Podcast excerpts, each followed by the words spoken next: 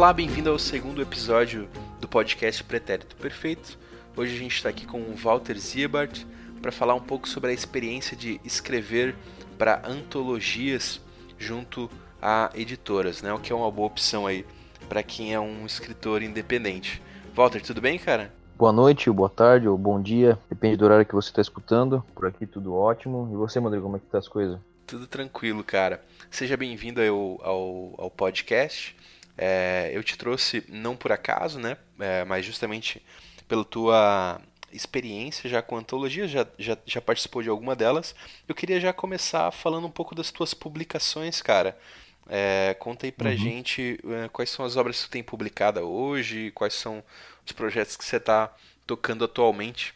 É um prazer, cara, estar contigo aqui no Pretérito Perfeito. Ultimamente eu tenho três contos publicados na Amazon, né, de forma é, é, digital, né, apenas como e-books. Um deles, inclusive, vai agora ser lançado na antologia pela editora Lura, né, com a organização da, da JC Gray. Um outro que eu escrevi há um bom tempo atrás, que é um mini conto, que é o Bateria Fraca. E o Pousada, né, que hoje é o, é o meu conto assim que mais o pessoal tem lido e tem, tem gostado bastante. É, inclusive o Pousada foi. Nós vamos falar sobre isso, com certeza, mas o Pousada eu escrevi para uma antologia e eu tive que reescrever porque o tema não era esse, e aí o, o, a canção de, do Melog entrou no lugar, que é o que está que é o que tá publicado ali, né, como que é o terceiro, né, a canção do Melog, que que está sendo lançado agora pela Lura dentro de uma antologia, né?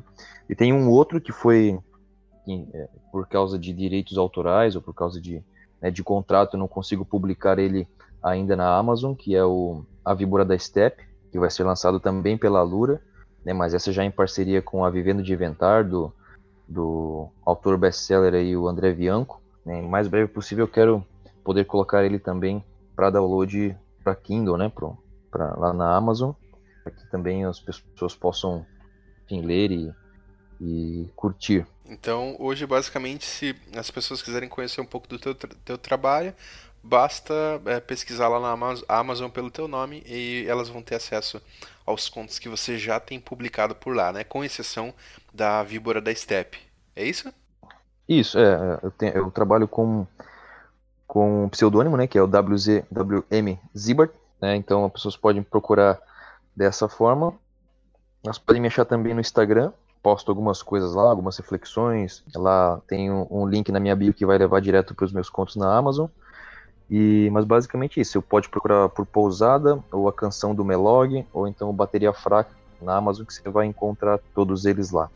Legal, cara. Nessa conversa aqui com o Walter, nós temos dois objetivos, que é basicamente compartilhar um pouco da nossa experiência aí ao participar de algumas antologias e também te apresentar uma estrutura que seja prática, né? Para que você possa se organizar aí caso você venha escrever ou esteja para escrever para um concurso de uma antologia.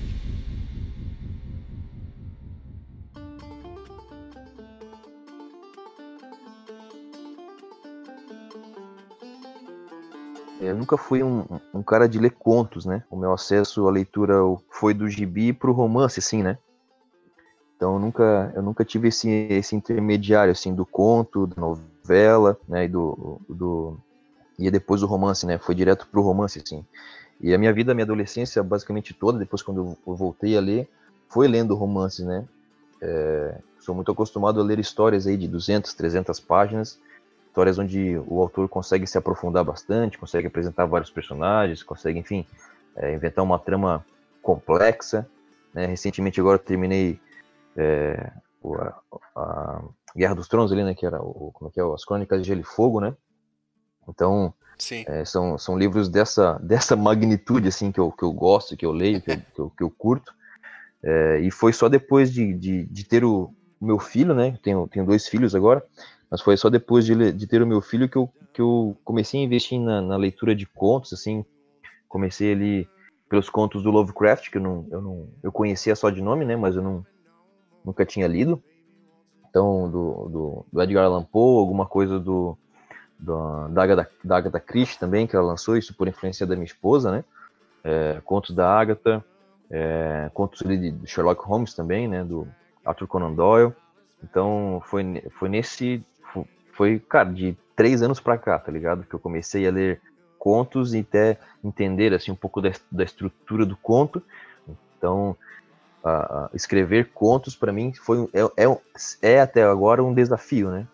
Porque eu sou muito acostumado com é, o romance e com o tempo de desenvolvimento. Então a minha, a minha mente trabalha que toda vez que eu vou escrever algo, eu tenho um tempo para desenvolvê-lo, tá ligado? Posso ir muito além, eu posso, enfim, encher linguiça, digamos assim, né? E Sim. até para criar uma história, né? E na minha cabeça, na minha cabeça limitada, assim, histórias boas eram histórias compridas, né?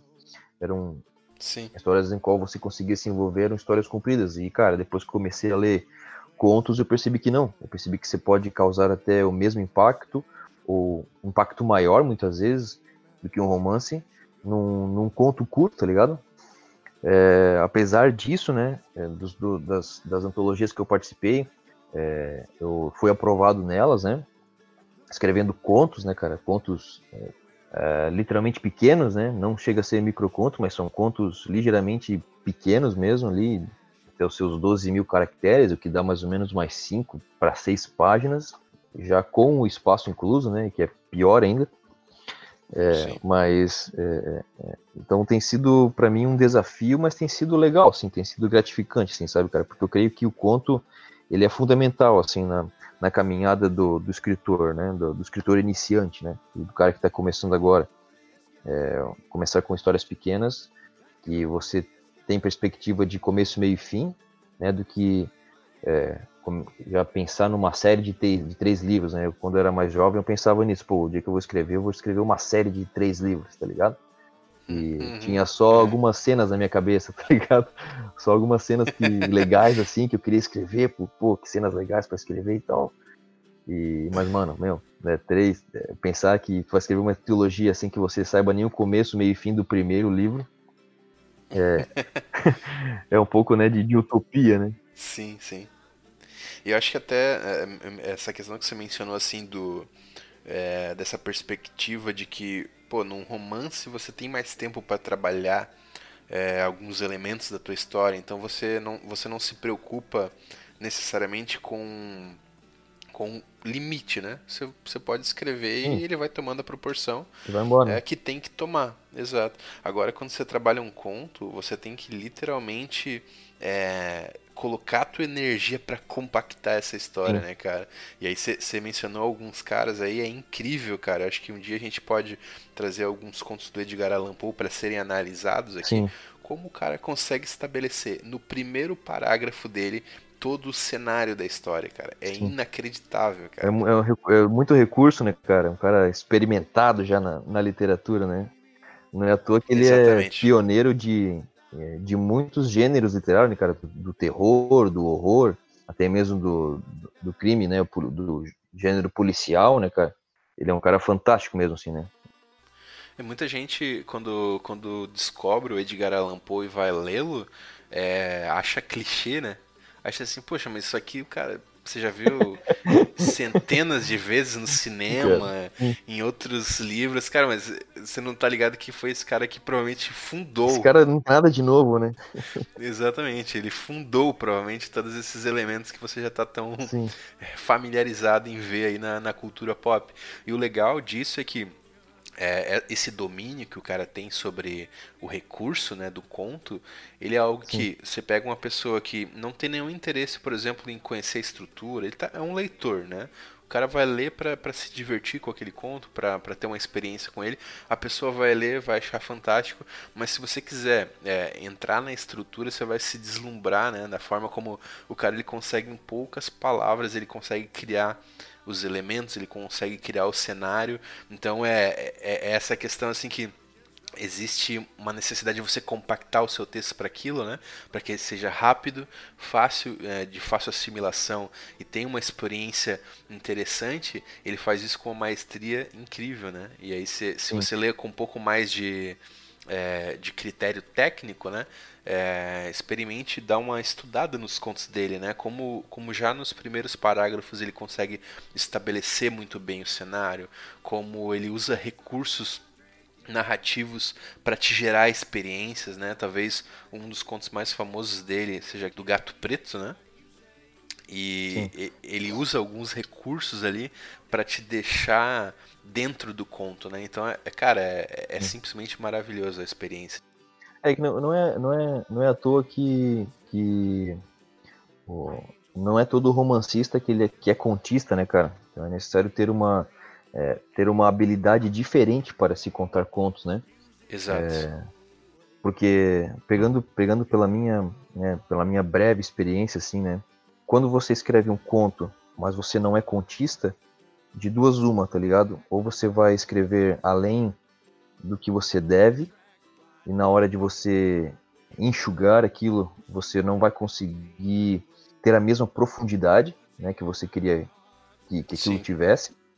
É, ou então você simplesmente vai escrever algo sem profundidade nenhuma, tá ligado? Vai escrever uma frase e um ponto, uma frase e um ponto, e, e você vai apenas jogando ali é, é, coisas na, na, na, tua história, cenas e tal, e, e o, o, personagem não é cativante, nem, nem nada naquele conto ele é cativante, né? Então é, é necessário ter uma habilidade, né, de ser contista, né, cara? Isso é isso é fantástico, porque são porque muitos contistas não são não são romancistas e também muitos romancistas não conseguem ser contistas justamente pela por essa característica, né, do conto de ele ser, de ele ter que ser menor, bem menor que o romance, né, e, e ao mesmo tempo precisa é, ser profundo naquela, naquela, na, na, sua, na sua limitação e cativar o leitor e ter ali um, um bom plot, ter ali um, né, um, um, um, conflito bacana, ter um personagem atraente, né, cara? Então é bem difícil fazer,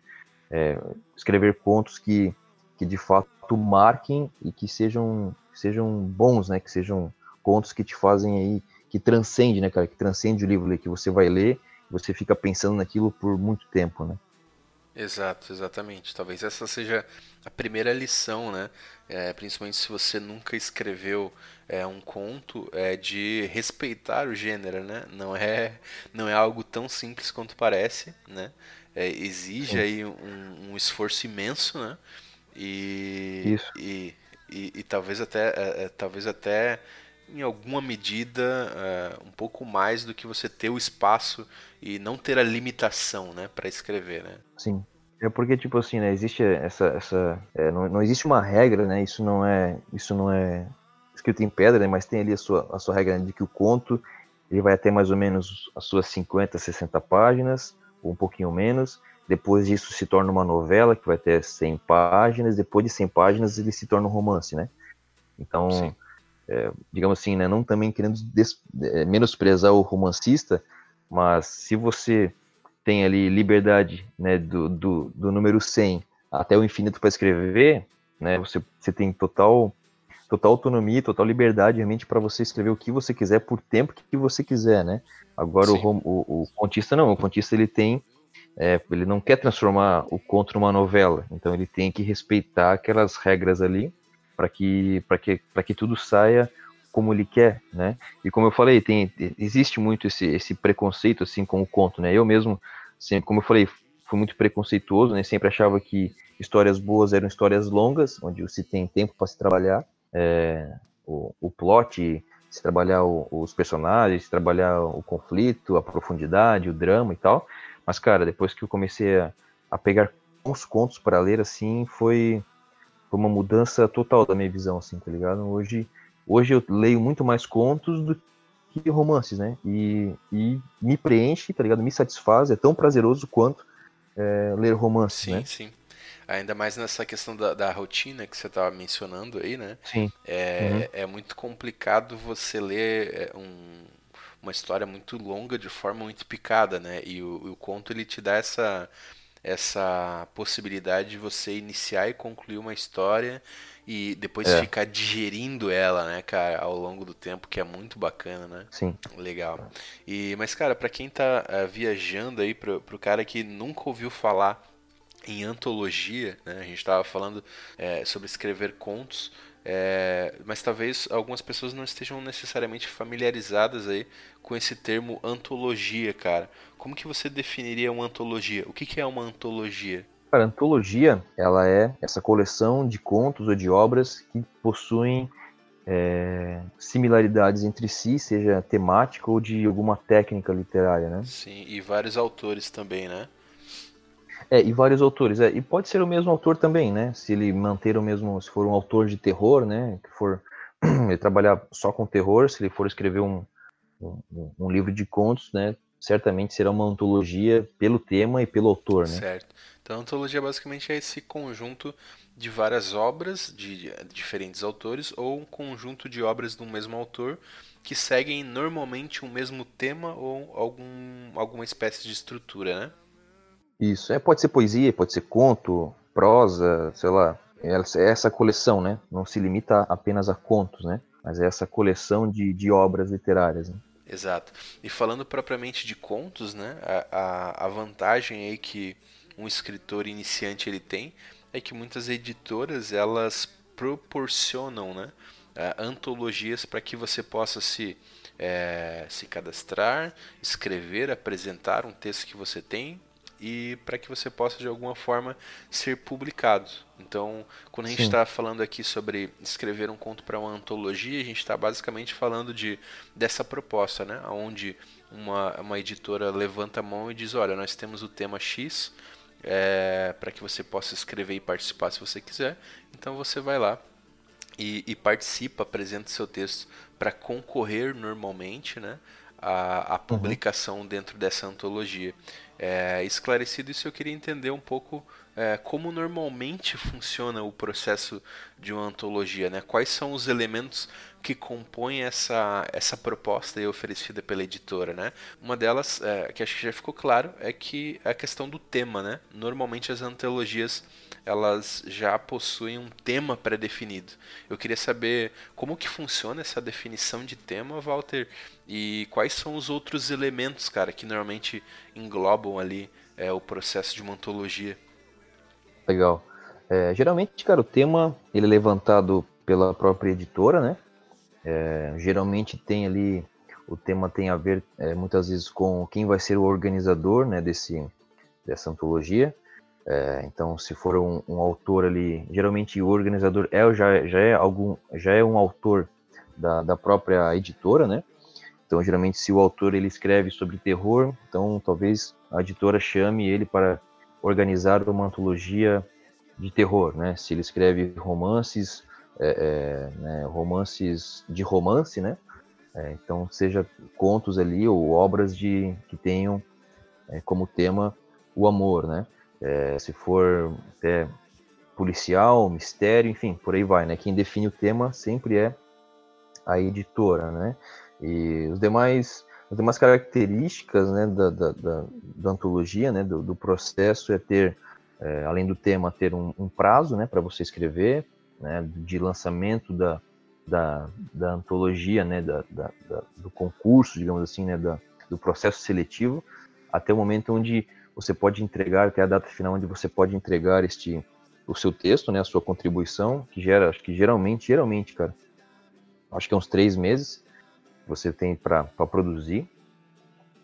É, também tem o fato de que algumas editoras elas cobram pela, pela impressão né, do, do livro, eles cobram, enfim, pela produção do, deste livro, de cada autor selecionado, né? Você não precisa pagar nada para participar, mas caso for selecionado, você acaba bancando ali é, é a produção, é, ajudando, né, a, a, a, editora a bancar a produção desses livros e como recompensa você acaba ganhando cópias desses livros, né? É, para você poder vender, para você poder, enfim, fazer o que você quiser com eles. É, tem a questão também né, do limite de caracteres, né? Por ser uma antologia é, que vai ser impressa, geralmente ela é impressa, né?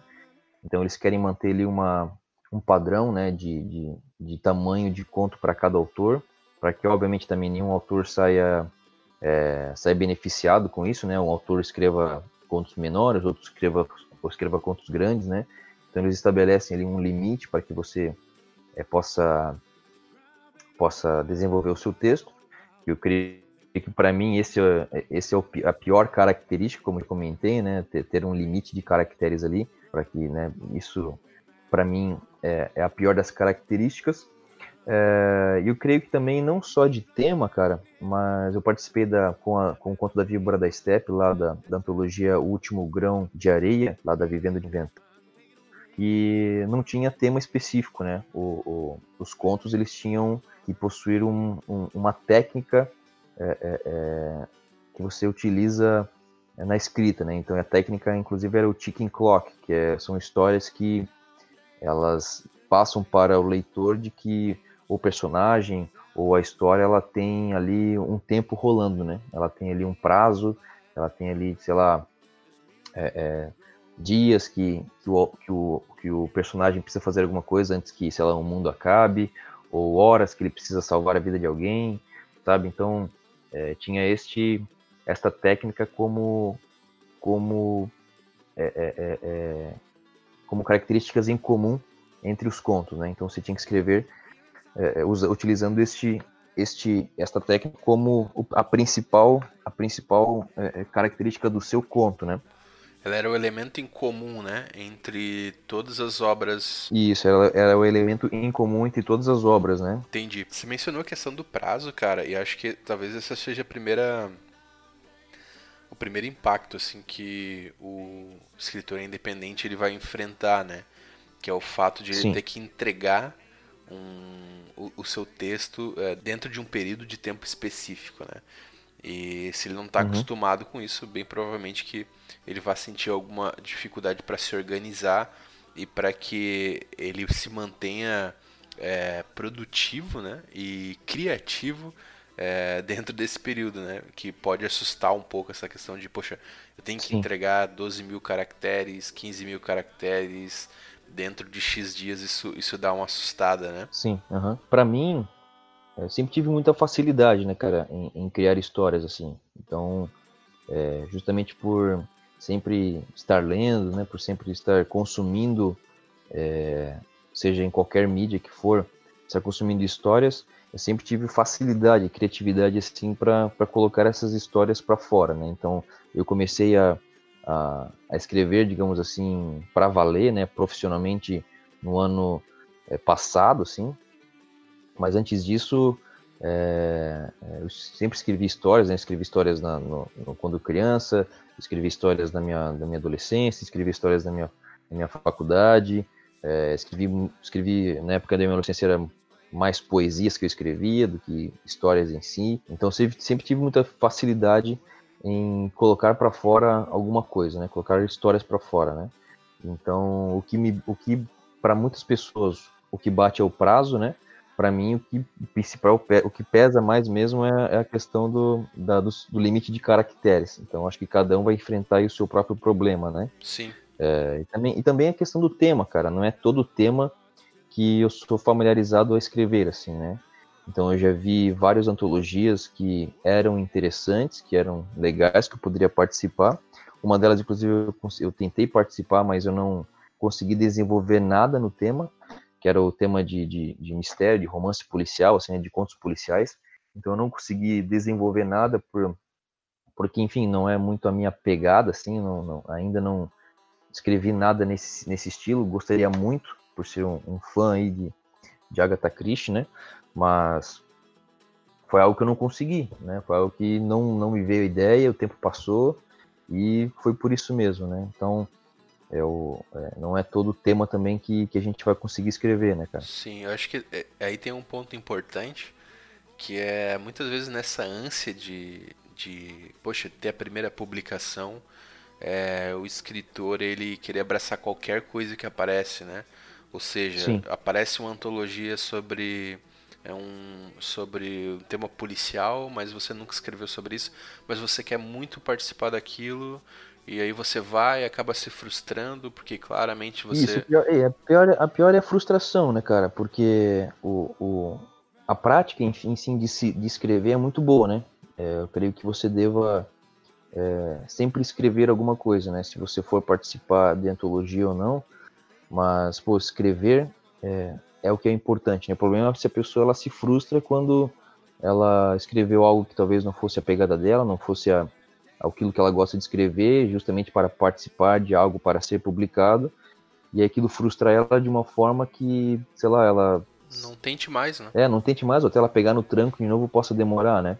Sim. Então, escrever não é, não é ruim, né? Se você, é, pra, no meu caso, né, se eu quiser escrever romances policiais ou contos policiais, eu vou ter que escrever muita besteira, vou ter que, enfim, escrever muita coisa ruim para, enfim, chegar naquilo que eu, eu acredito que esteja bom, né? Sim.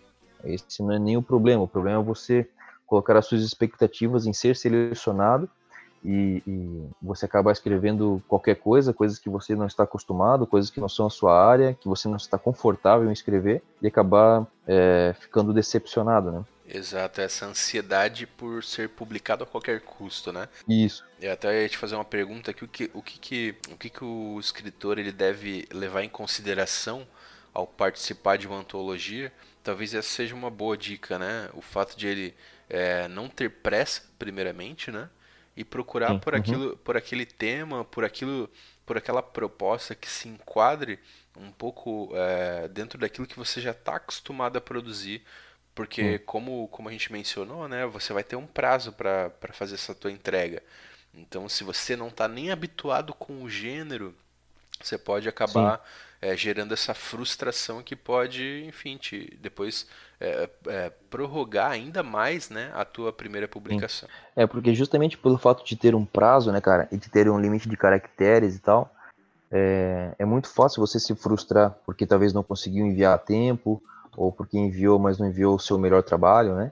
É, a gente tem que tem, sempre tem que pensar que toda escrita é válida, né, cara? Toda todo o desenvolvimento de histórias para quem quer escrever, seja de qualquer gênero, ele é válido, né, cara? É, o problema é quando você acaba se frustrando né, por escrever algo que você não está acostumado, porque você gostaria muito de escrever, mas não conseguiu. Então, o, o autor, iniciante ou não, né, ele deve é, primeiro, né, estar confortável com, com o tema, né, com o gênero na qual ele quer escrever. Deve ter calma na, na escrita dele, né, deve, ter, deve ir com calma, não deve ir muito desesperado por alguma coisa, assim, deve, tem que estar calmo, tem que estar é, é, escrevendo com naturalidade, não com, sabe, com, com pressa. É, não, é evitar participar de antologias que, cara, estejam ali com um mês, duas, três semanas para o fim, né? tentar pegar antologias já no começo, para que você tenha tempo de trabalho, tempo de pesquisa, de desenvolvimento. É, e, cara, presta muita atenção no edital, né, da, do, da antologia.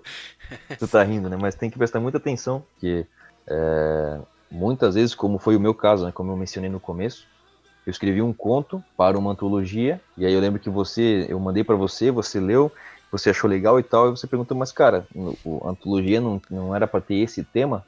Aí eu fui, voltei lá no site, voltei lá no edital e percebi que, cara, eu, eu tinha escrito ali, tinha passado já é, alguns meses, acho que faltava, faltava uma semana, né? Cara, faltava, é, faltavam 10 dias, dias para entregar, eu já tava tudo pronto já, e meu Deus, eu falei, putz, agora eu vou ter que escrever outro, tá ligado? Porque não tem como mudar isso que eu falei, isso que eu fiz, então eu vou ter que escrever outro, escrevi em 10 dias e, e acabei sendo selecionado ainda, né? Mas foi, foi algo Sim. desesperador. Meu, eu lembro que foi desesperador. Eu entreguei assim na.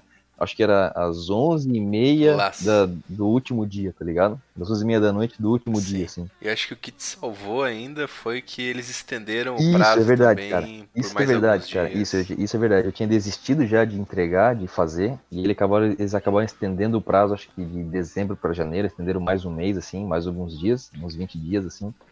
E aí eu consegui é, produzir ele e finalizar, né? Então. Uh, olha só como isso é importante, né, cara? É, você está falando do, do edital, que é basicamente a documentação onde a editora ela vai descrever minuciosamente Sim. o número de caracteres, ela vai dizer o tema, ela vai falar sobre o prazo que você tem para entregar, sobre formato para entrega, Sim. né? Como é que é a formatação Sim do texto. Então isso é extremamente fundamental e é a primeira coisa que você deve olhar antes de começar a escrever. Eu lembro que, o, só para você ter uma ideia, né, o Walter praticamente passou 80 dias escrevendo, né, os primeiros 80 dias dos 90, que era um prazo, é, para descobrir que, que que tinha um problema de tema 10 dias antes da entrega. E foi ridículo, né, cara? Porque até o, o site, o site todo da, da, da antologia e da Lura, né? Ele era todo, todo temático, Sim. cara, todo. Eu tava na minha cara ali, né? E, e por, uma, por um erro de interpretação, de, de leitura ali, eu achei que é, poderia ser qualquer tema envolvendo terror, né? Envolvendo o horror, assim. E olha como essa questão da, da frustração, ela não, ela, não, ela não pode nos abalar, né, cara? Porque eu, eu passei esses 80 dias escrevendo esse conto, é, obviamente não enviei para lugar nenhum, né, né? Ficou comigo. Eu publiquei ele na Amazon depois. Hoje é o meu conto que tem mais download, que tem mais resenha, que é o mais mais bem avaliado, tá ligado? Então, é, pô, não foi um tempo perdido, entendeu? Eu poderia não ter participado, exato, eu poderia não ter participado daquela, daquela, daquela antologia. Enfim, eu ia ficar triste por não ter participado, por ter, sei lá, é, podia ter, né, escrito algo, podia ter lido o edital corretamente, ter escrito, né, e participado, mas gerou bons frutos, tá ligado? Sim. Graças a, a, a, esse erro, eu tenho aí não só o conto da antologia que, que eu desenvolvi e passei, mas também tem outro conto que eu redesenvolvi e, e também ficou muito legal, tá ligado? É, eu lembro que quando eu recebi esse, é, essa primeira versão do conto, é, e aí eu comecei a ler e tal, e pô, uma história muito massa. E eu pensando, pô, mas quando é que vai entrar o elemento que é do tema, né, cara? Porque o tema era, era, era, era a antologia abissal da Lura e o tema era terror é, nas profundezas do mar hum. e tal, tinha, tinha esse elemento do oceano, né? E eu, puta, eu lendo e, pô, era uma, um, um, ambiente meio árido, assim. Eu falei, cara, mas eles não estão nem perto do litoral, cara. Que que... E eu fui lendo, eu falei, como assim, cara? Não, não chegava o momento até que eu concluí. Daí a gente percebeu que realmente é, é, faltou o elemento mas ficou realmente uma, uma puta história e, e, com certeza não foi não foi desperdiçada. Na verdade, pelo contrário, né? Você saiu com duas boas Sim. histórias a partir legal. dessa é, Foi uma experiência marcante, assim, foi, foi bem legal, cara.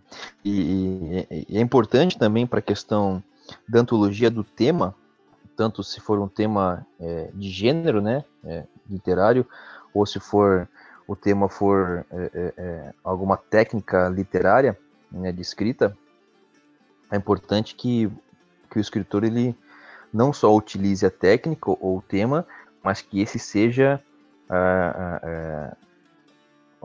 o negócio principal, né? que ele seja o tema principal, que ele seja é, é, a história principal, né? Não adianta você escrever como, por exemplo, esse da Abissal, né? Não adianta você, que era, era o horror das profundezas do oceano, não adianta você escrever uma história é, sei lá, começar ali com um monstro marinho, com coisa assim, e aí e, e, a história decorrer e o monstro foi esquecido e você acaba indo por outro termina caminho. No, termina num futuro futuro distópico cyberpunk. É, né? tipo, não adianta, né, cara? É, mesma coisa que o, o, o Ticking Clock, né, que, que eu participei, não adianta você marcar ali no começo do conto que existe um período para que o, o personagem faça alguma coisa e você acaba esquecendo tudo disso, desse, né, de, de levar o leitor a, a, essa pressão, a essa angústia de que o personagem possui um, um, uma deadline, né, um, um countdown ali, uma contagem regressiva, e você talvez se está no começo, se está no final, não adianta, né?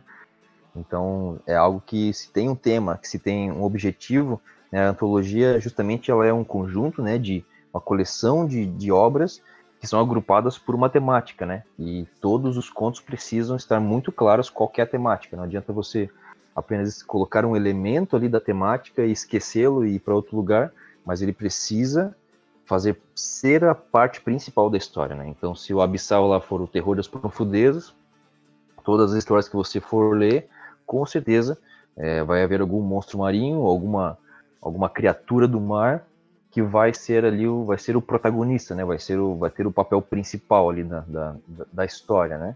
É, não vai ser apenas uma um ambiente na qual a pessoa está localizada, mas vai ser vai ser fundamental para o desenvolvimento da história, né? Sim, aquilo que é proposto pela pela editora, seja um tema ou seja é, um recurso, é, ela precisa ser o pilar central da história, né? Ela precisa ser aquilo que dá a base para todo o resto. É porque né? eu, tava, eu tava numa live com a, com a Meg Brusarosco, que é uma, escritora também, que, que, que agora que é lá do, do Vivendo de Inventar, né? Da, da, tava tendo uma live com ela sobre até sobre a antologia é, Último Grão de Areia, que, que eu passei com o conto da Víbora lá. Ela tava falando que ela recebeu muitos contos, que claramente a pessoa ela queria contar uma história e ela só utilizou a técnica para contar aquela história. Não, ela, não, ela não criou uma história pensando na técnica. Ela tinha uma história basicamente pronta que ela queria contar, e ela só adicionou o elemento da técnica ali no momento.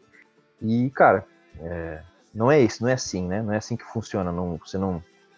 É, você não pode escrever uma história e achar que só porque, só porque você citou ou só porque você colocou brevemente aquele tema ali, você fez uma história é, com aquele tema, né? Então, isso ela falou que é muito comum do pessoal querer contar uma história de romance, sei lá, ele, ele tem uma história de, de romance na cabeça, e mas ele, ele quer participar da, da antologia de terror, então ele escreve lá um, uma história toda romântica, e num pequeno momento da história acontece alguma coisa ali e, e acabou, sabe? Então, é, esse, esse, tipo de conto ele não passa, né? Porque é, é, é, não é a proposta da antologia, né? Sim. É quase que um reaproveitamento, né? Às vezes tu tem um texto lá é, em específico, tu quer publicar ele, você vê o tema, adapta ele ali de, de, é. de forma é, não, não adequada, né? Sim. Tipo, fica, fica estranho, fica perceptível que é algo é, adaptado, e aí você só, enfim, você só queimou tu, uma, uma carta, né? Sim. Então, é, nesse caso é melhor não, não, não participar, né? É, nesse caso é melhor não participar, cara. Nesse caso é melhor você é, é, publicar independente, né? Pega esse teu, esse teu texto que você quer escrever, escreva ele, publique em algum lugar, né? É, mantenha ele é, o mais fiel possível àquilo que você quer passar com, com o conto, né? É, é, vai ser melhor para você, acho que vai ser melhor até para para tua própria história, né? Exato, exatamente. Um dos pontos que a gente mencionou aqui no que levar em consideração antes de participar de uma antologia foi a questão de você estar muito afoito muitas vezes, escolher algo que não tem a ver com quem você é, com o que você está escrevendo e vivendo agora, né?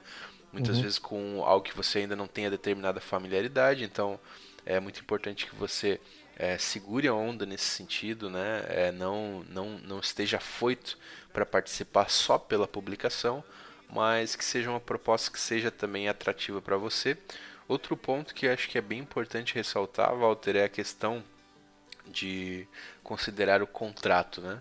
É, é, muito legal que você tenha o teu primeiro, a tua primeira publicação, né? A tua primeira obra publicada, mas é muito importante também que você esteja aí atento é, a, a, a que, as questões jurídicas, né? De como isso vai funcionar. É, por exemplo, é, da antologia do, do, antologia do Vivendo de Inventar, lá do último grão de, de areia, estava muito claro de que é, naquela, naquela antologia eu não precisei pagar nada para ser publicado, né? Eu não precisei investir dinheiro, é, mas né, eu teria que esperar a, a, antologia ficar pronta, né? A produção do livro físico ser pronta, para que então eu possa vir a publicar a minha história em outras, em outras é, é, em outros canais, né, em, de outras maneiras, né? Ah, então isso é muito importante, cara, porque é, se eu tivesse publicado a minha história, né, se ela não fosse uma história original, eu tivesse escrito ela, tivesse passado a antologia, tivesse ali aquela vontade de, de publicar ela e tivesse publicado, é, eu teria sido automaticamente desclassificado da antologia, né? Então é muito importante, cara, se prestar atenção na, na, nas questões jurídicas de direitos autorais, né? Existem ali editoras que não se importam, né? É, como foi o caso da Lura, inclusive lá a Aline, lá a menina da, da Lura, ela inclusive é, me, me, encorajou a publicar o conto, né? Porque isso é, ia ser legal e tal, e, ia também é, é, ia estar o nome da Lura ali junto e tal, ela achou bacana, não tive, não tive problema em publicá-lo, né? E a, a antologia ainda nem saiu mas no da, no, no da é, é, Vivendo de Inventar lá, eu estou, estou esperando, né, o livro sair, a produção ser finalizada, para que então eu possa publicar ele de maneira é, digital, né, e, enfim, então tudo tem, isso tem que se prestar atenção no contrato, né, de quem são os direitos autorais, por quanto tempo, porque se você for escrever para antologia, se você for escrever para alguma revista, seja ela digital ou não, é, você tem que prestar muita atenção no contrato. Muitas vezes o teu conto fica preso com aquela editora, né, com, com ali com o organizador, com o produtor daquela, daquela antologia ou daquela revista,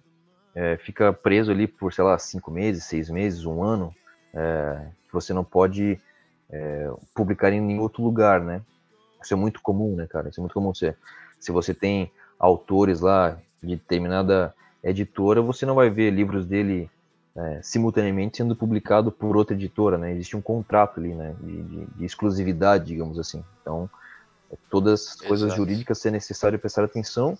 E claro, né, cara, às vezes se inclusive pode vir a acontecer de a editora ela vir a ser dona da sua história, né? Até a propriedade intelectual você acaba perdendo porque você acaba escrevendo para algo e aquele algo acaba é, é, tomando para si a, a, autoria, né? Por mais que vá o seu nome, coisa e tal, você pode acabar perdendo a autoria né, da sua obra. Então é preciso que você esteja é, é muito ligado nisso, né? Eu acho que para estabelecer um cenário comum, é comum, por exemplo, que você tenha é, total liberdade, né? No caso da antologia da Lura, é, enfim, o, o, os contos serão publicados dentro da antologia Abissal, é, mas você tem total liberdade para publicá-los é, de forma independente. Se você quiser ir lá na Amazon e disponibilizar o seu conto, você pode fazer isso. Isso está claro no contrato, tá? Então, assim, isso é um cenário comum. Se você é, encontrou uma, uma, uma antologia, você está pensando em participar e isso é parte do contrato, saiba que é normal, tá? É, é normal que você tenha essa opção. É normal também esse cenário que o Walter trouxe, em que a publicação ela fica restrita a determinada é, a determinada editora durante um determinado prazo, ou seja, né, segura aí, você não pode publicar de forma independente até que pelo menos a gente tenha publicado e depois por um período de, sei lá, 5, 6 meses. Isso também é normal, né? Uhum. É, é, principalmente por esse exemplo que você trouxe é, de, de que é, é, para que não haja uma, uma livre concorrência entre qualquer editora, né? Sim. Então você tem lá, imagina, saindo Harry Potter pela Roku, pela Arqueiro, sabe? Uma série, isso, isso não acontece no mundo editorial. Então é comum também que você tenha lá no seu contrato estabelecido, olha, né, é, a sua obra nos pertence pelo prazo de um ano, beleza. Então se você tiver de acordo com isso, se você tiver disposto a ceder a sua obra pelo prazo que está acordado, é, você toca, né, você segue em frente com a parceria. O que não pode acontecer, e aí não é um cenário comum, é, é, não é que não possa acontecer, acontece, mas é, é, consideramos problemático é justamente quando a obra não, não é mais sua, né? Você basicamente ficou atrelado àquela editora. Então, ou seja, você já não pode publicar é, de forma independente, você não pode é, enfim, transferir a sua obra para outra editora ou ter posse dela novamente, né? Ela, ela se torna obra daquela editora. Então isso é o tipo de contrato que você deve evitar e normalmente você já vai conseguir identificar isso ali nas primeiras linhas. Então acho que esse, esse é um bom conselho, né?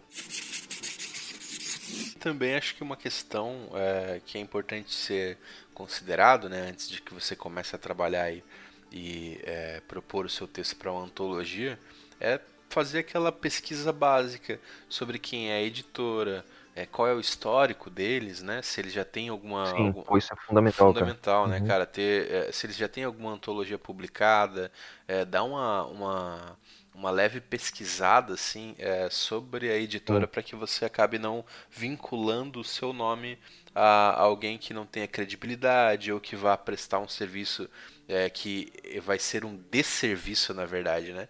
Ao invés de te, te ajudar a, a, a, levantar o seu, o seu nome como um escritor, a te dar alguma credibilidade, vai descredibilizar você justamente, muitas vezes pela falta de qualidade ou pela falta, muitas vezes, de, de honestidade, Sim. né? Sim. É porque é feito um, um trabalho quando ele é feito de maneira séria, né, cara? Existe todo um pessoal por trás que revisa os contos, que te auxilia, que te dá dicas, né, que na verdade quer ver você crescendo como escritor, né? É, isso até é bom para a própria editora porque isso mantém você não só como cliente, né, consumidor dos livros dela, mas também você, mantém você perto como alguém que contribui, né, que, que desenvolve, escreve para para que novos livros sejam lançados por aquela editora, né? Então, é, a editora séria ela tem essa preocupação, né, de, de te dar todo o feedback, de revisar os teus contos, de ver se você teve algum erro de português que você não você não na hora você não viu, né, cara? É, se, se, se de fato o material com o qual vai ser feito é bom, se a capa é bonita, se o material impresso é bonito, se a distribuição vai ser feita de maneira boa. Quando você escreve algo e você passa numa antologia, é, é natural que você queira compartilhar a sua, a sua alegria em passar naquela, naquela antologia, você divulgar aquela, aquela editora, divulgar o trabalho dela, divulgar, pedir para as pessoas comprarem os seus livros. É, a experiência conta muito né, da, da, da pessoa, né? Então, ninguém quer ler histórias ruins, sem pé nem cabeça, ou histórias mal formatadas, mal revisadas. É, isso tira, por mais que seu conto seja perfeito, seja muito bom, estar entre outros que talvez não sejam tão bons, é, pode acabar, em vez de elevando os demais, pode acabar rebaixando o seu, né?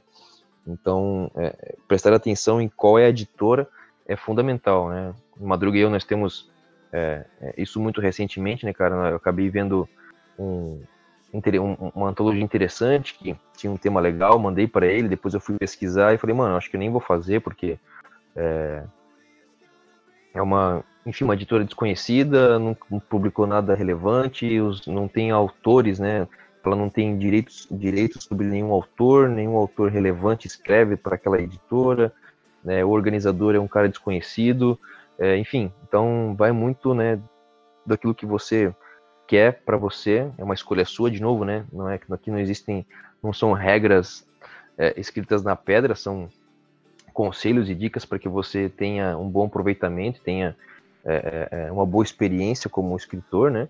Então procure, cara, editoras boas, editoras de qualidade, procure é, é, é, autores sérios, autores renomados, talvez que estejam escolhendo escritores principiantes para fazer parte de algo que ele esteja desenvolvendo.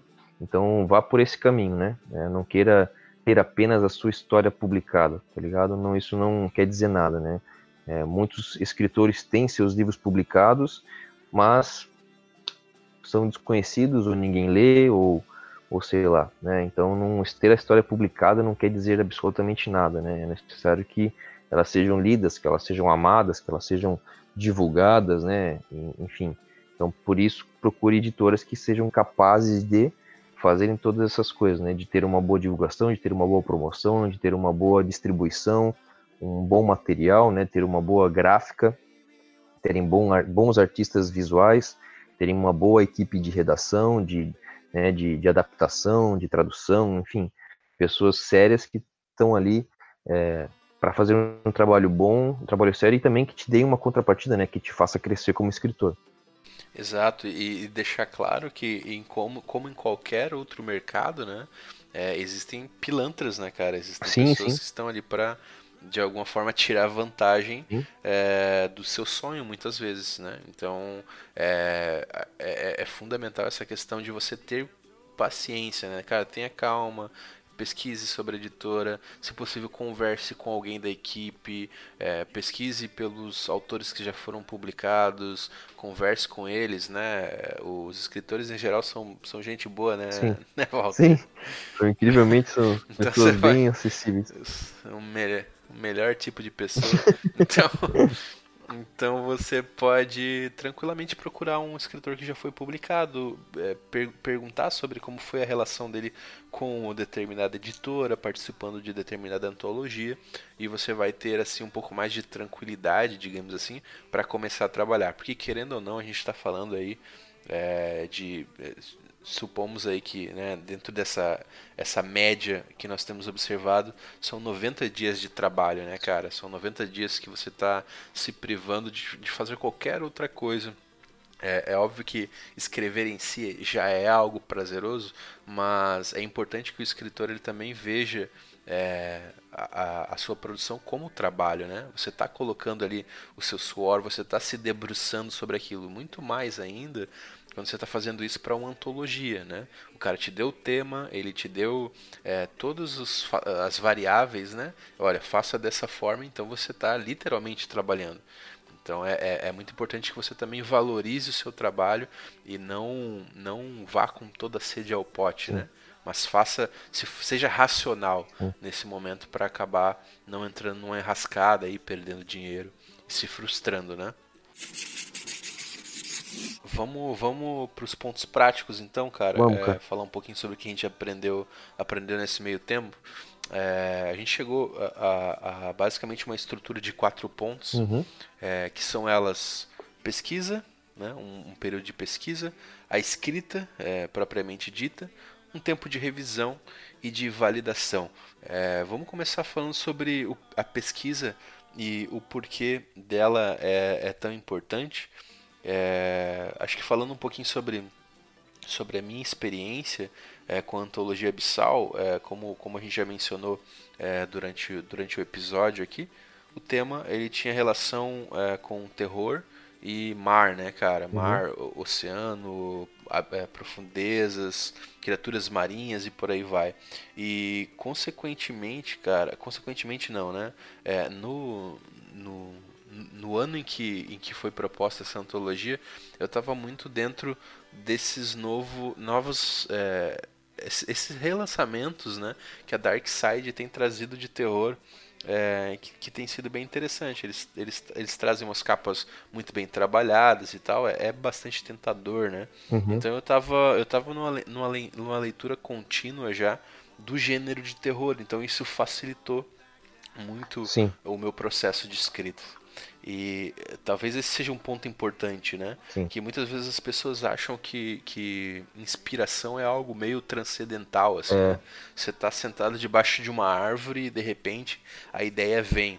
Quando na verdade é, inspiração é o mesmo que pesquisa, né? É, uhum. É, você precisa pesquisar, você precisa ter contato com, com outras obras, com outras histórias, para que de alguma forma aquilo desperte em você as experiências que você já tem, né? Sim. Isso, isso, é, isso é fundamental, né, cara? Porque eu também, por mais que eu tenha utilizado 80% do meu tempo em outra coisa, né? 50% sei lá em outro no, na história errada, né, cara? Nessa nessa antologia abissal, é, eu quando eu percebi que não era, né? Quando eu caí na real e vi, pô, tô, tô viajando, é, eu também já tinha um, um tinha um personagem, tinha um personagem específico eu tinha, já estava querendo escrever histórias é, sobre o mar, né? Então eu tinha ali uma apenas é, algumas características, assim, algumas algumas cenas na minha cabeça. Os fragmentos, alguns, isso, né? Isso, essa é a palavra, né? alguns fragmentos assim de uma história que se passava no mar. Então, cara, mas para isso eu também fui, tive, fui atrás de referências, né? É, e geralmente as minhas referências são filmes e séries, então fui atrás de filmes e séries que tivessem a ver com, com o mar, com a pirataria, com algo nesse sentido. É, eu pesquiso muitas imagens no Pinterest, então eu sou muito influenciado pela, por imagens, né, por algo visual. Então fui lá, pesquisei sobre monstros marinhos, sobre, sobre o mar, sobre embarcações e tal. Então, vendo ali é, aquelas imagens eu consigo né, muitas vezes tirar alguma história, né, vendo uma imagem eu consigo muitas vezes tirar uma história, tirar um algo dali, né, que eu poderia escrever. É, então eu fui para esse esse lado, né? Eu tinha aí só 10 dias, né, acabou estendendo um pouco mais, mas eu tinha poucos dias para escrever. Então, é, meu foi meio foi bem foi bem na pressa assim, né? Tive que consumir o mais rápido possível, né? Então eu tentei, eu resolvi não fazer nada como foi o seu, né? algo histórico, algo que tivesse a ver com, com tivesse preso a, a, a algum ambiente, alguma cidade, algum, algum lugar específico. Então eu fui mais pro lado da fantasia, fui mais pro lado da, né, do, é, daquilo que poderia acontecer em qualquer lugar, né, em qualquer, qualquer ambiente, em qualquer período de tempo. Deixei para o próprio leitor, né, resolver, deixar resolver onde ele quer colocar essa história. É, então não me, não me ative a isso, né? É engraçado falar sobre isso, cara, porque isso tem tudo a ver com, com como foi minha pesquisa. Porque eu, eu lembro de ter visto o tema e aí eu tinha é, uma breve ideia do que eu queria trabalhar também. Então eu estava bem na pira do, do, do, Lovecraft também. Eu tinha lido ele recentemente, é, algumas é, republicações dele. Então esse terror psicológico, assim, ele estava muito na superfície assim do que eu estava produzindo. Então, o que, que eu fiz, cara? Eu falei, cara, se eu vou escrever é, um conto sobre oceano, é bem provável que exista uma embarcação. e eu não sei nada, cara, sobre isso, assim, tipo, quais são os termos, né? O que que, que, que um marinheiro fala? Como, quais são as, as patentes dentro de um navio? Então eu pensei, cara, se, se é para é. começar a entender... Um... Qual é a vida comum, Exato, né? Exato. É, é, é... Qual é a vida comum de um, de um marinheiro, Exato. de um, sei lá, é aquele mínimo é aquele mínimo de informação que você precisa para dar ritmo à tua história, né? Para que você não fique travado, hum. porque senão tu você começa a escrever, ah tá, beleza, o cara é marinheiro e aí ele falou com fulano de tal que era, tá, mas peraí, qual é a função do cara? E aí você vai travando a tua escrita. Uhum. Então, a primeira coisa que eu pensei, cara, eu preciso eu preciso aprender um pouco mais sobre as funções dentro de uma embarcação. E aí, cara, olha só como a questão da pesquisa e, e é, e a inspiração, elas são, são confundidas, né? Porque eu me lembrei, cara, de um podcast do Nerdcast que eu tinha escutado um tempo atrás sobre o período das grandes navegações. Né, sobre o período da, das uhum. grandes navegações é, portuguesas e por aí vai. Então eu lembrei daquilo, eu falei, cara, beleza, vou começar por aí. Então eu baixei aquele episódio, eu fui pro trabalho ouvindo, eu voltei do trabalho ouvindo, eu ouvi ele umas 5, 6 vezes e o, o, fato, o fator que me levou a escrever um conto ambientado em um cenário histórico, né, que, é, que é o caso do meu conto na antologia Bissau, que é, é Portugal do século XV, foi justamente por causa desse podcast. Ele nasceu na pesquisa, né? É, porque a partir uhum. desse momento eu estava ouvindo, eu tava ouvindo esse nerdcast e lá os caras falam sobre quando o Bartolomeu Dias ele ele alcança ali o extremo sul do continente africano, ele é, por um lugar que hoje é conhecido como Cabo da Boa Esperança, mas o primeiro nome que ele deu para o lugar era o Cabo das Tormentas, porque ali era um lugar de muita tempestade, né? Era a, o cruzamento uhum. entre o Oceano Atlântico e o Índico. Então quando eu olhei, falei, cara, Cabo das Tormentas, velho, olha que nome maravilhoso, né? Isso tem tudo a ver com um bom conto de terror. Então eu pensei, cara, é, eu vou pegar isso aqui, é, esse cenário, e vou construir a minha história aqui dentro dessa realidade. Então, eu parti de uma pergunta básica que é qual é como que, como que os caras se referem, qual que é a vida cotidiana dentro de uma embarcação. Eu fui para pesquisa, dentro da pesquisa eu descobri então onde eu queria ambientar o meu mundo e a partir daquilo nasceu outra pesquisa que era, poxa, agora eu preciso entender um pouquinho mais sobre o. Eu fui fazendo as perguntas mais básicas, né, que precisavam compor. Então, Sim. como é que eram, é, como, como era o cenário histórico, qual que foi o percurso que essas embarcações fizeram. Então, assim, é muito importante que você esteja cheio, né, da sua pesquisa, ou seja, você só Sim. começa a escrever de fato e dá o próximo passo para a segunda etapa que é a escrita, quando você já está transbordando informação. Então, poxa, você tá ali já, pelo menos é assim que funciona para mim, né? É quando eu já tô, cara, agora eu preciso escrever, tipo, sabe, tipo apertado para mijar assim? É. cara, agora é a hora assim, se eu não, se eu não escrever agora, vai acontecer um acidente, né? E aí você começa então a derrubar as coisas no, no, no papel. Mas a questão da pesquisa ela, ela é fundamental para que você é, não trave a tua escrita, não fica aquele negócio amarrado que não vai para frente, sabe? Sim. É, é, e tem essa, tem, essa, tem essa pesquisa, né, cara, que é a pesquisa de referência, que é a pesquisa de, que vai te trazer ideias dentro do tema que é proposto pela antologia, né?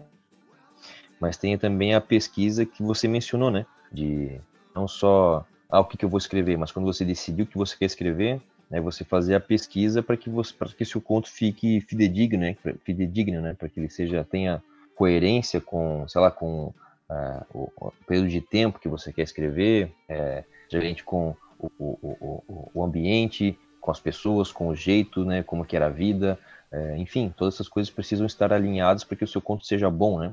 Quando eu penso nisso, cara, eu sempre lembro do é, que eu li na uma entrevista do, do George Martin, tá ligado? O criador do, da Crônicas de Gelo e Fogo, Sim. que ele fala que ele, ele é muito criticado, assim, né, por um, por ativistas, assim, de que os contos dele são, são, são machistas, são, enfim, misóginos, e que a mulher ela é tratada como inferior ao homem e tal. E é engraçado que só o que ele fez foi colocar as histórias dele dentro de uma Europa medieval, onde de fato essa era a realidade, né? Então, imagina se ele escrevesse histórias medievais com o conceito que nós temos de, de sociedade de hoje, né, Sim. né, cara? Não, primeiro que eu não ia vender, primeiro que eu não ia ser fidedigno, primeiro que não, né? Então, né, muitas vezes a gente acaba querendo, a gente colocando o nosso coração no conto e na verdade o conto pede que é, a gente seja fiel à, à história que nós tentamos escrever, Sim. né? E não aquilo que a gente quer passar, a mensagem que a gente quer passar, né, cara? Sim. Então é necessário esse tipo de pesquisa, né? Saber onde você está escrevendo, enfim, seja é, contemporâneo, seja de hoje, ou se for um conto de época, ou de um determinado país, ou um determinado local, que você seja fidedigno a ele, né? Que você é, pesquise, é, e como você falou, quando você estiver já é, quase transbordando de informação, você possa, de fato, colocar isso no papel e, e, com muita segurança, né, cara? Porque a pior coisa que tem é você escrever alguma coisa em qual você não está seguro, né, de escrever, né? Exato. né?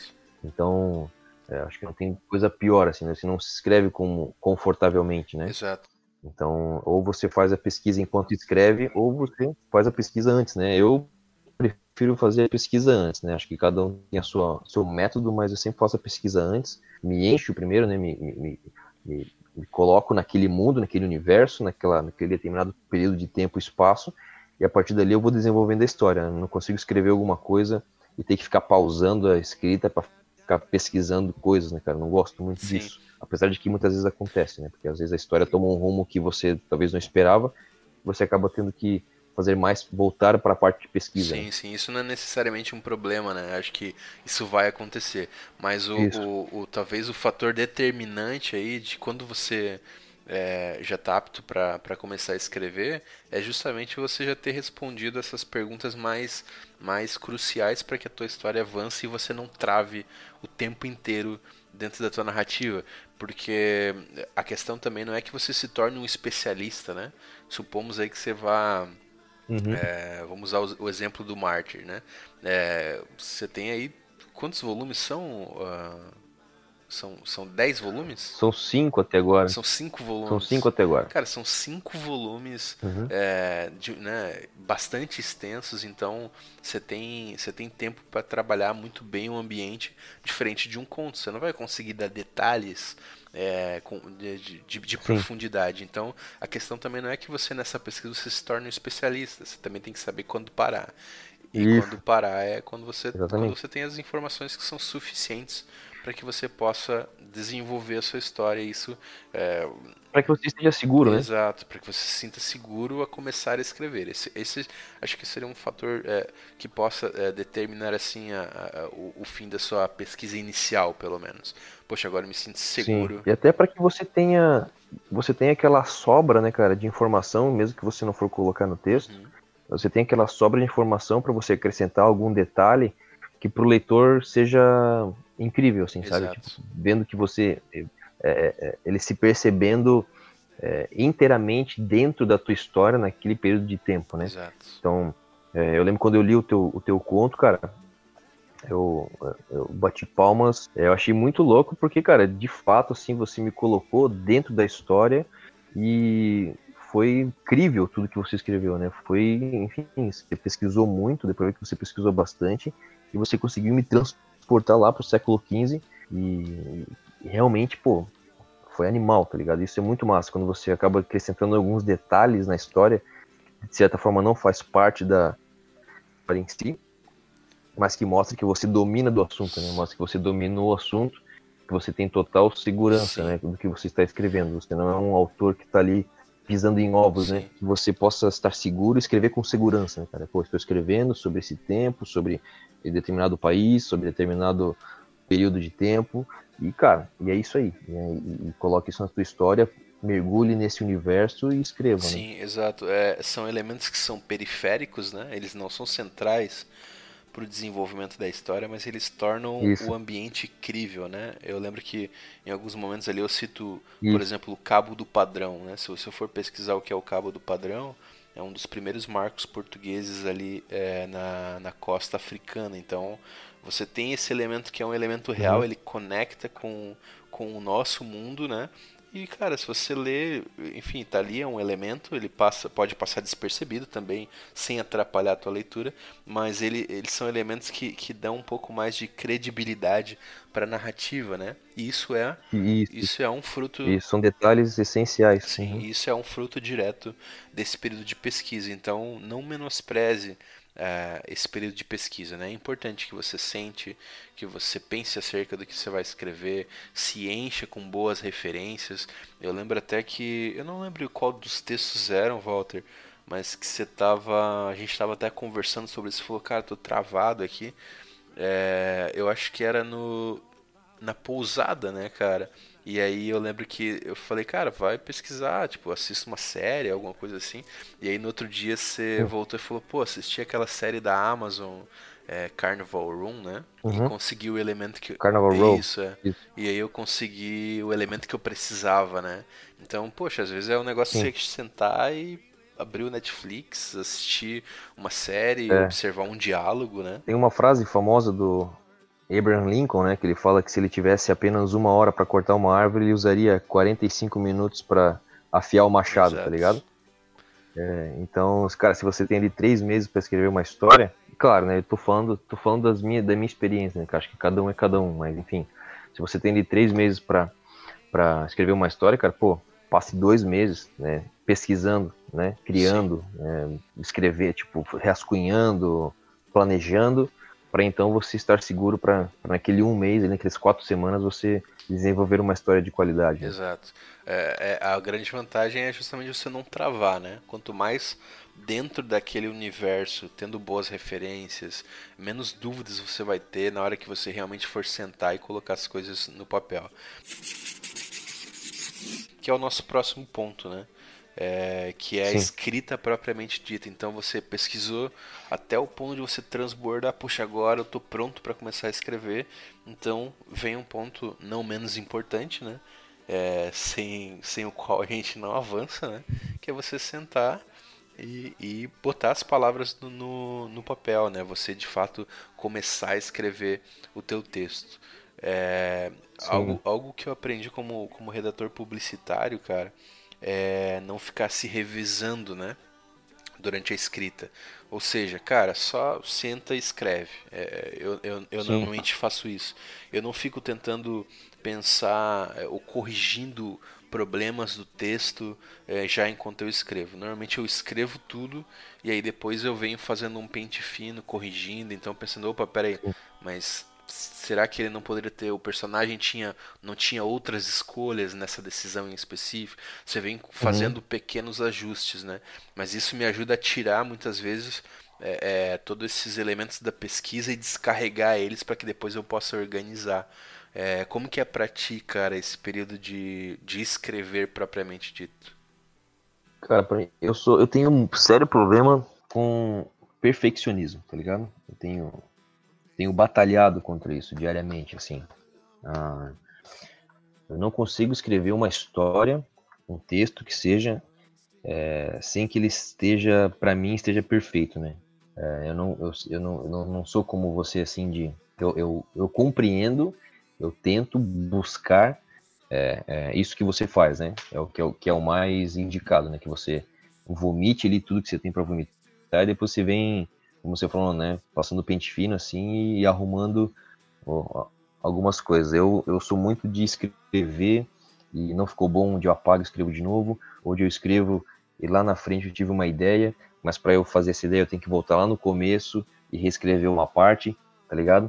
Então eu sou muito assim, eu preciso, é, eu, eu não consigo escrever algo, terminar algo e depois vir revisando ele inteiro, né? Eu preciso terminar, eu tenho sério problema, eu preciso terminar ele finalizar ele da forma como eu gostaria. Aí então eu leio de novo e aí eu vou é, ajustando algumas coisas, né? Não mudando ele por completo, né, cara?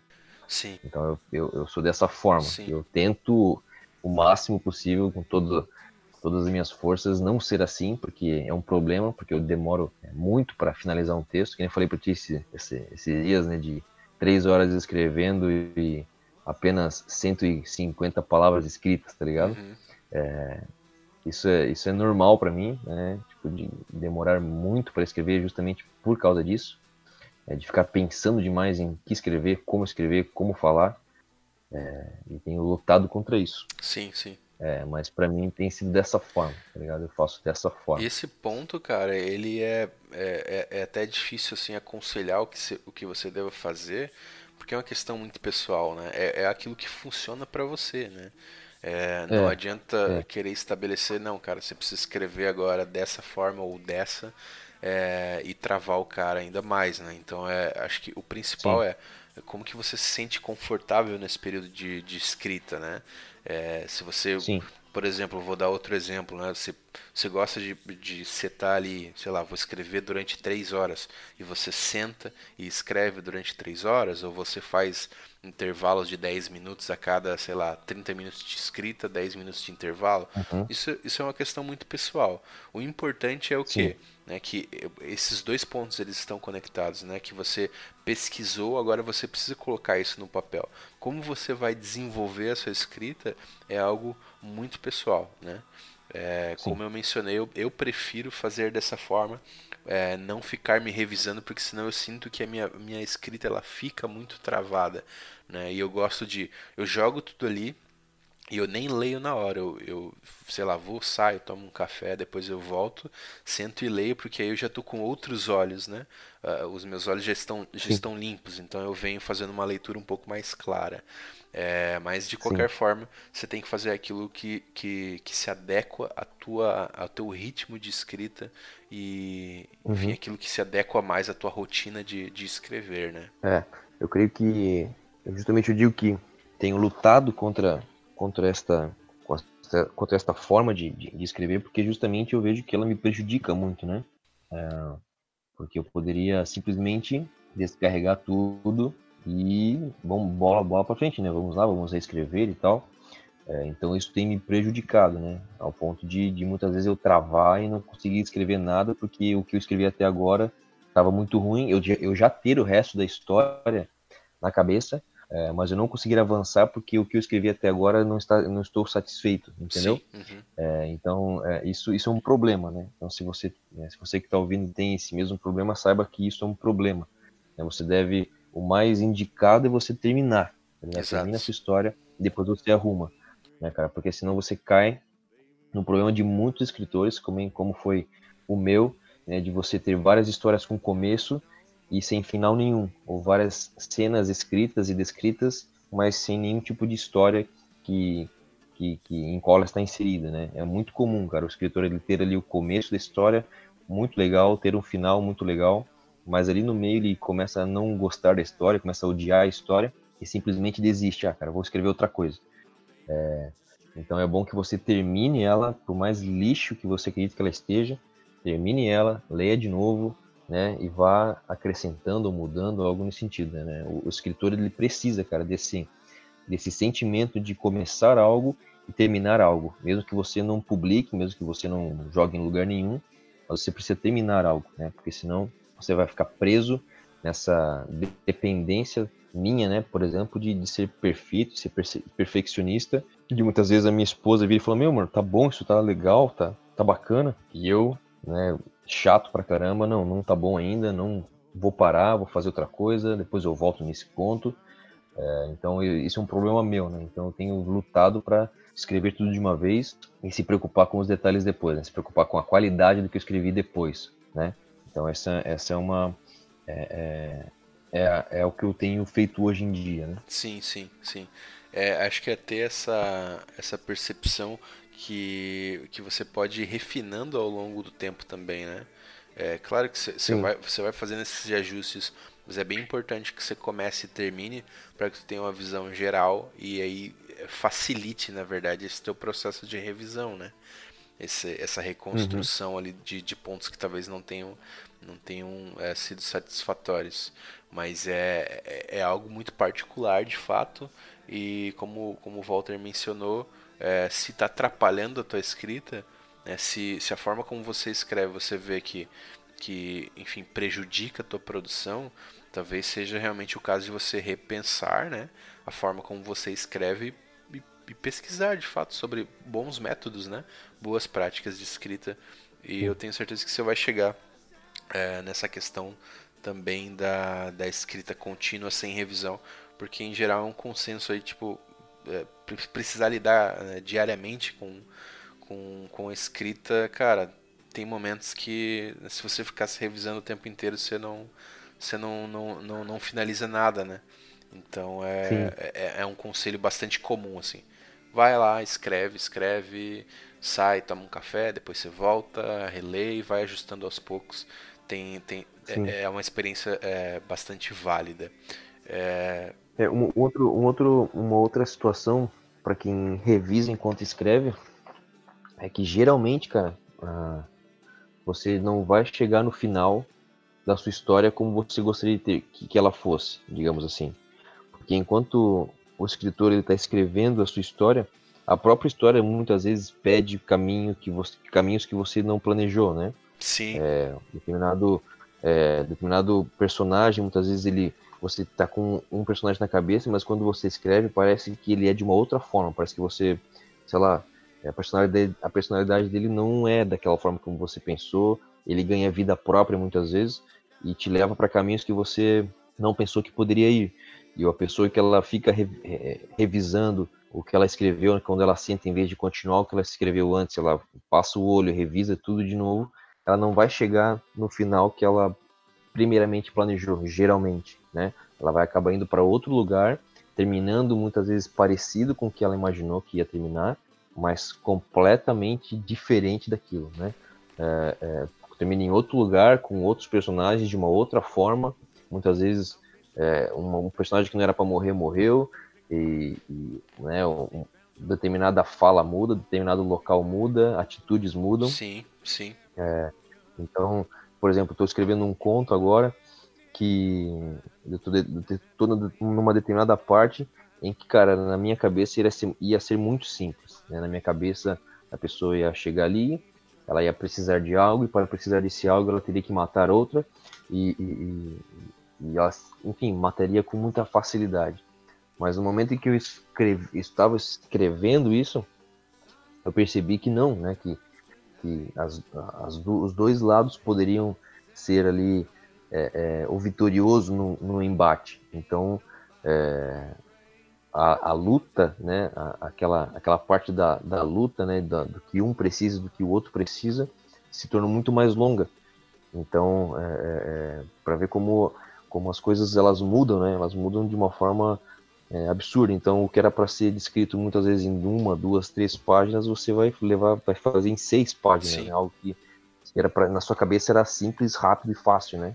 sendo que depois a história ela pede algo diferente de você. Exatamente. Isso tudo por uma decisão de como você vai é, vai estabelecer o teu processo de escrita, né? Então é, é, é, bem importante que você você pense sobre isso, né? Se faça as perguntas o que que o que que é potencial na forma como você escreve, né? É, o que que é um problema de fato, procure corrigir o que o que você puder melhorar, né? E, entenda que isso Sim. vai impactar diretamente é, nos rumos da tua história, na qualidade do que você está produzindo, né? Como, como o Walter mencionou. Depois de, de, de ter escrito, vem a, a, a, uma revisão prévia, né? Essa revisão aqui, ela não se trata de uma revisão final, ela é simplesmente uma revisão para que você tenha aquela é, tenha uma história coerente antes de compartilhar com alguém, né? para uhum. é, para que você tenha no mínimo um, um, enredo que seja lível, né? que não seja Sim. uma história sem pé nem cabeça. Então você vai revisar a gramática, você vai é, é, ver se não tem nenhuma ponta solta. É, para que você é, compartilhe um, um, um, texto que seja uma experiência agradável e que facilite também é, a função de quem vai ler pela primeira vez de te dar um feedback, né? acerca, acerca uhum. da tua história. Então, para mim aqui não tem muito segredo, é uma questão de, de você, depois que escreveu, de fato passar o olho, revisar e vir fazendo esses ajustes é, que, é, por vezes, como o Walter menciona, ele acaba fazendo isso durante o próprio processo de escrita, né? O importante é que esse momento exista, né? O importante é que isso. ele esteja ali no teu processo de, de, de, de Mas mesmo, mesmo depois que eu, mesmo depois que eu que eu faço, mesmo que eu faça durante a escrita, depois que eu termino, eu venho fazendo várias e várias vezes. Né? Sim. Né? Eu, eu, leio no computador. Isso como eu escrevo no computador, né? Eu leio no computador, depois eu imprimo, eu leio de novo, e aí, enfim, né? É, é uma outra mídia, né? Uma outra forma de você Sim. ler. Então, é uma dica, né, na hora de revisar, você, se você puder imprimir e revisar com uma caneta na mão, marcando, é, é diferente de você revisar no computador, completamente diferente. E, e, então essa parte de revisão é extremamente importante né, para quem vai mandar contos que quer ser selecionado e participar de uma antologia onde entende-se que quem está participando domina a língua portuguesa, domina as regras gramaticais e, né, não precisa também estar perfeitamente, né? Você pode errar talvez uma conjugação ou outra, errar uma crase, errar alguma coisa assim que, enfim, seja, digamos assim, banal, né? Sim. Isso depois, a, isso depois a, a, editora, a própria editora e os revisores de lá corrigem, né? E cara, é basicamente aqui, quando você chega nessa revisão, você já está aí com 80% do teu trabalho, é, do teu tempo, né, consumido até aqui. E aí vem um ponto que é, para muitas pessoas é doloroso, que é a validação, né? Ou seja, Sim. você vai pegar agora esse texto que você, pô, você ah, fez das tripas ao coração, né, cara? Você se debruçou ali horas e horas, você pesquisou, escreveu, revisou e para ti, cara, é a né, a quintessência, né? É, é o texto, uma, nossa, mas não há nada na literatura que se compare aquilo.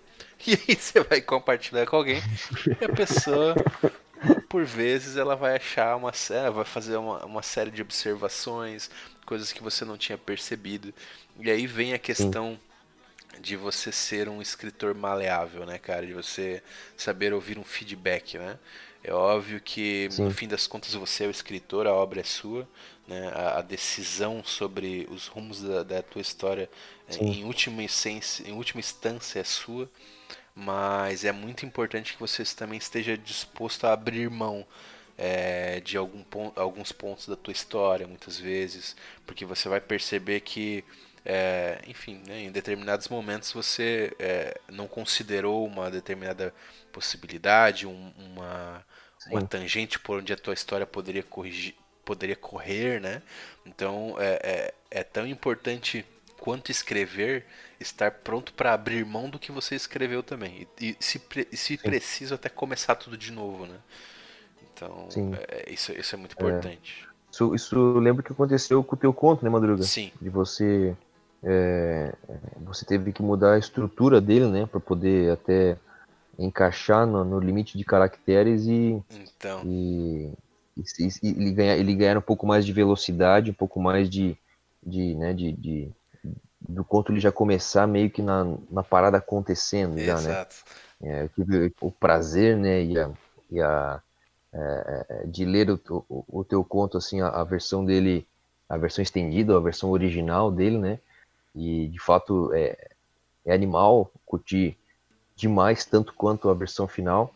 É, mas pro que pedia a, a, antologia, a tua versão final foi, acho que foi a perfeita, né? Foi a que você você abriu mão da, da estrutura inicial do, do conto original lá, da, da versão estendida lá, para poder se encaixar nas regras e na, naquilo que atendia, que melhor atendia a antologia, né, cara? Exato. Então, o, o, o escritor também não pode ser orgulhoso o suficiente, né, orgulhoso demais de não, de não abrir mão de certas coisas, né, para poder é, ser publicado, né, para poder tipo, participar da, da, da, da, da antologia e, de, e, vir a ser publicado, né. Sim.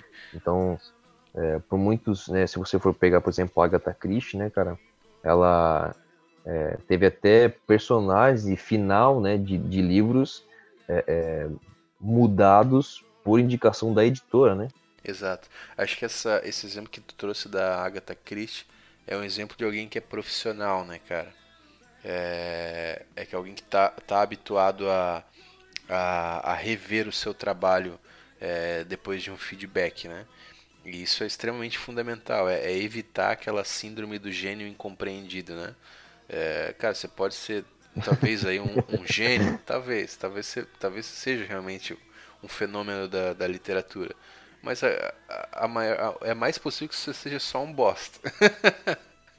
é, então, é, cara, aprenda, aprenda a ouvir um feedback, a, a, ouvir o que as pessoas têm a dizer, até porque é, o que você escreve, se você tem o intuito de publicar, né, é, é para é que outras pessoas leiam, leiam né? Então é, é importante que você tenha essa perspectiva.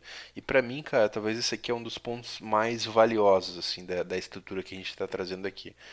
Porque de fato eu compartilhei os, os, as versões iniciais com o Walter do, do meu conto, a estrutura mudou completamente, é, é, a gente ia conversando durante a própria construção, então a gente ia é, trocando ideias né, sobre, sobre os rumos da história, e isso é extremamente fundamental, cara. É, esse lance de que o escritor ele, ele escreve numa Torre de Marfim, isso é uma mentira. Até no, até no meu, até no meu conto, né, da canção do Melog ali, né, que, que foi para para antologia Abissal, o final dele não foi nenhuma ideia minha, foi uma ideia sua, né? Inclusive, é, porque eu lembro que quando eu compartilhei contigo é, os rumos da história, você foi bem sincero, falou assim, cara, eu acho que não, não, isso acho que isso não é legal, tá ligado? Eu acho que isso não vai ser bom.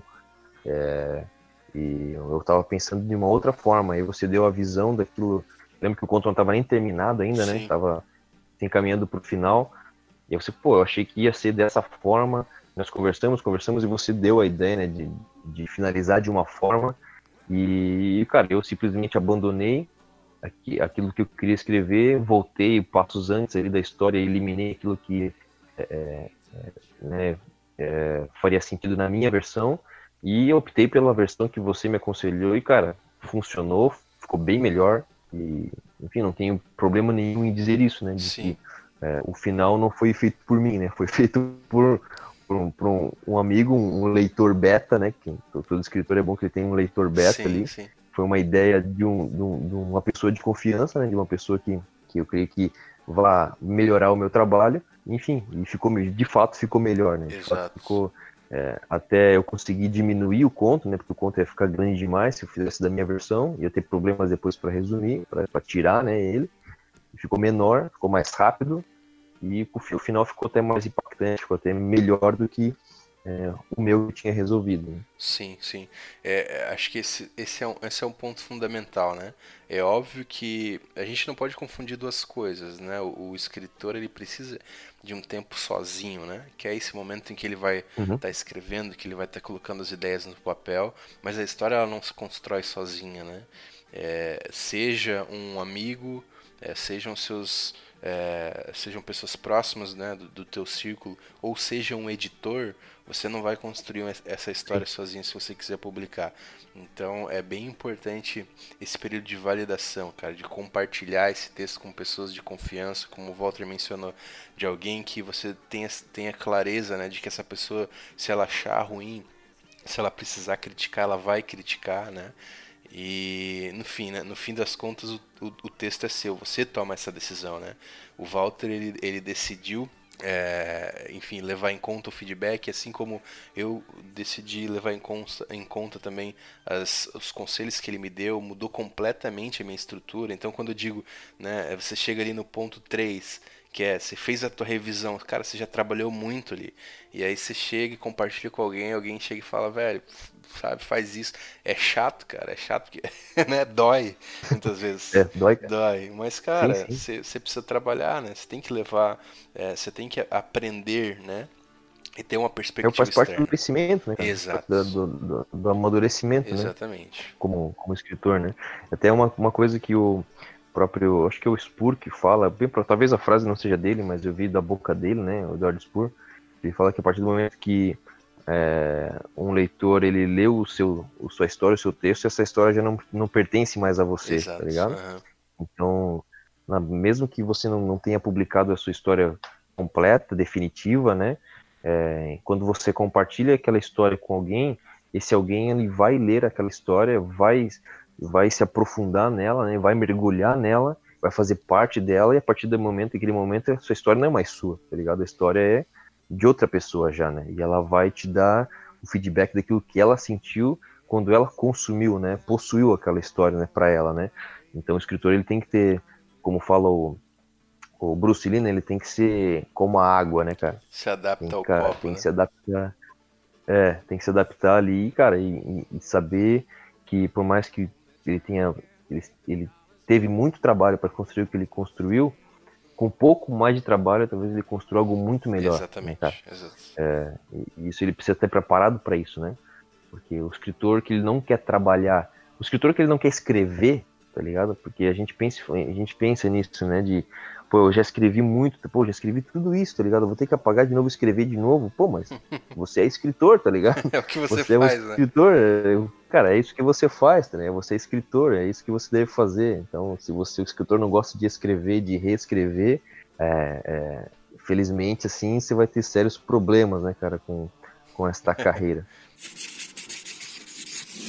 Bom, só para recapitular então os, os, quatro pontos, né? Você tem o um primeiro momento que é um momento de pesquisa, de referência, e é onde você vai começar a estruturar o seu conto, ou seja, você vai definir questões sobre personagem, sobre plot, sobre conclusão, né? Sobre a virada, né? Sobre a, a, o, o, o fechamento desse teu conto. Então, nesse Sim. momento de pesquisa, é esse período onde você vai se encher de boas referências, né?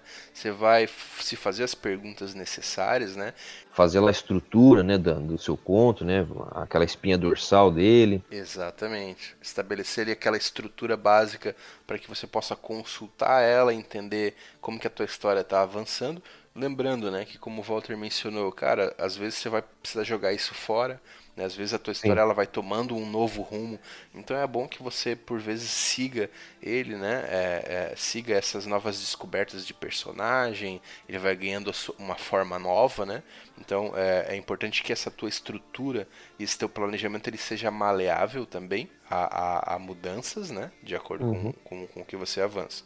Então, o primeiro ponto seria esse: pesquise referências e estabeleça a estrutura do seu conto. Depois você vai propriamente para a escrita, né?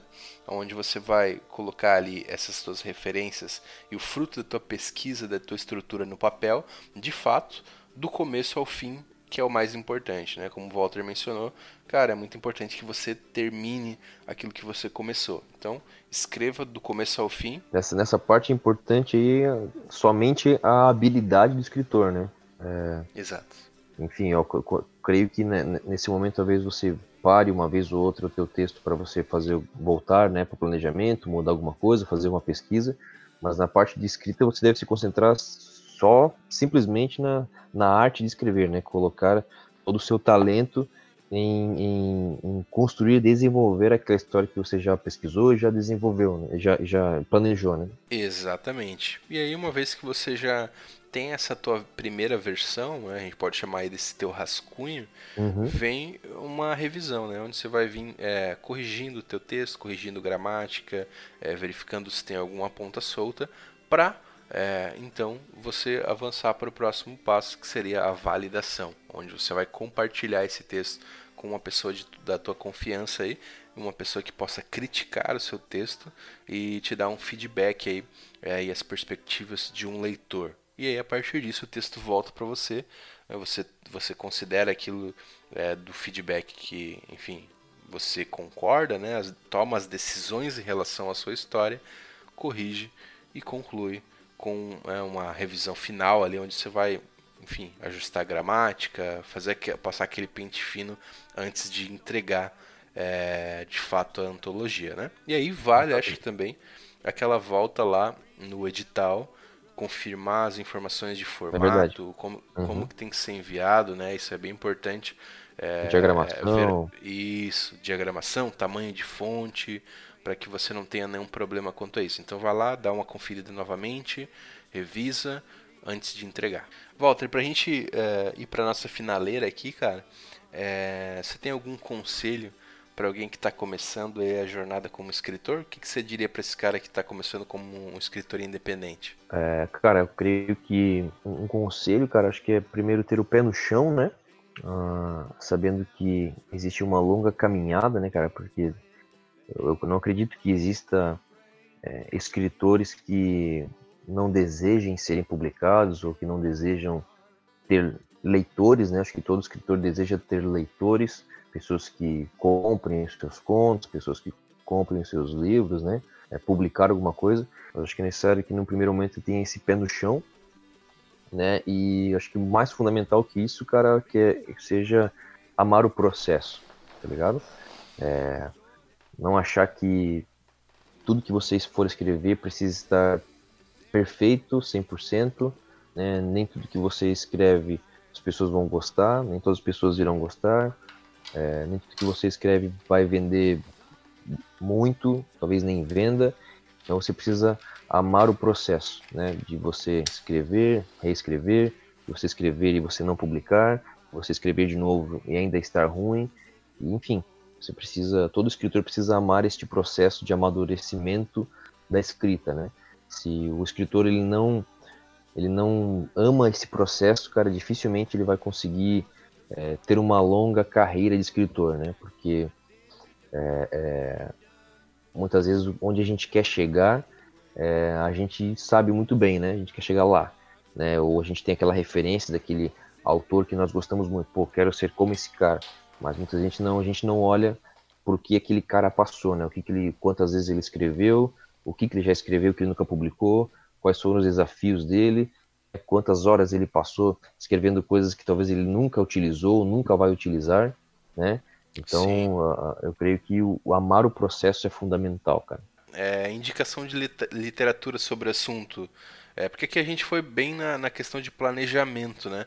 Mas se a pessoa uhum. que está nos ouvindo aí, se o cara que estiver nos ouvindo é, tiver interesse em questões mais estruturais, tipo desenvolvimento de personagem, é, plot, recursos, né? Como você usou aí o Chicken Clock. É, tu tens algum livro que você indicaria, cara? É, cara, eu tenho para indicar de literatura, de livro, talvez são dois livros que talvez a pessoa que gosta de escrever já tenha ouvido falar, ou talvez já tenha até tido ou lido, mas se você não leu ainda, dois livros bons é O Herói de Mil Faces, do Joseph Campbell, de um professor americano, ele fala sobre o monomito, ele fala sobre... É, ele faz uma... uma meio que ele reúne todas as, as, as características dos heróis né, mitológicos, muitas vezes, e tenta identificar semelhanças entre eles e faz essa, essa, essa jornada do herói, né?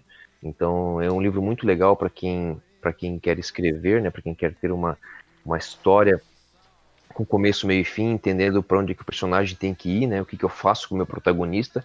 Então é, é, é excelente para quem quer é, escrever.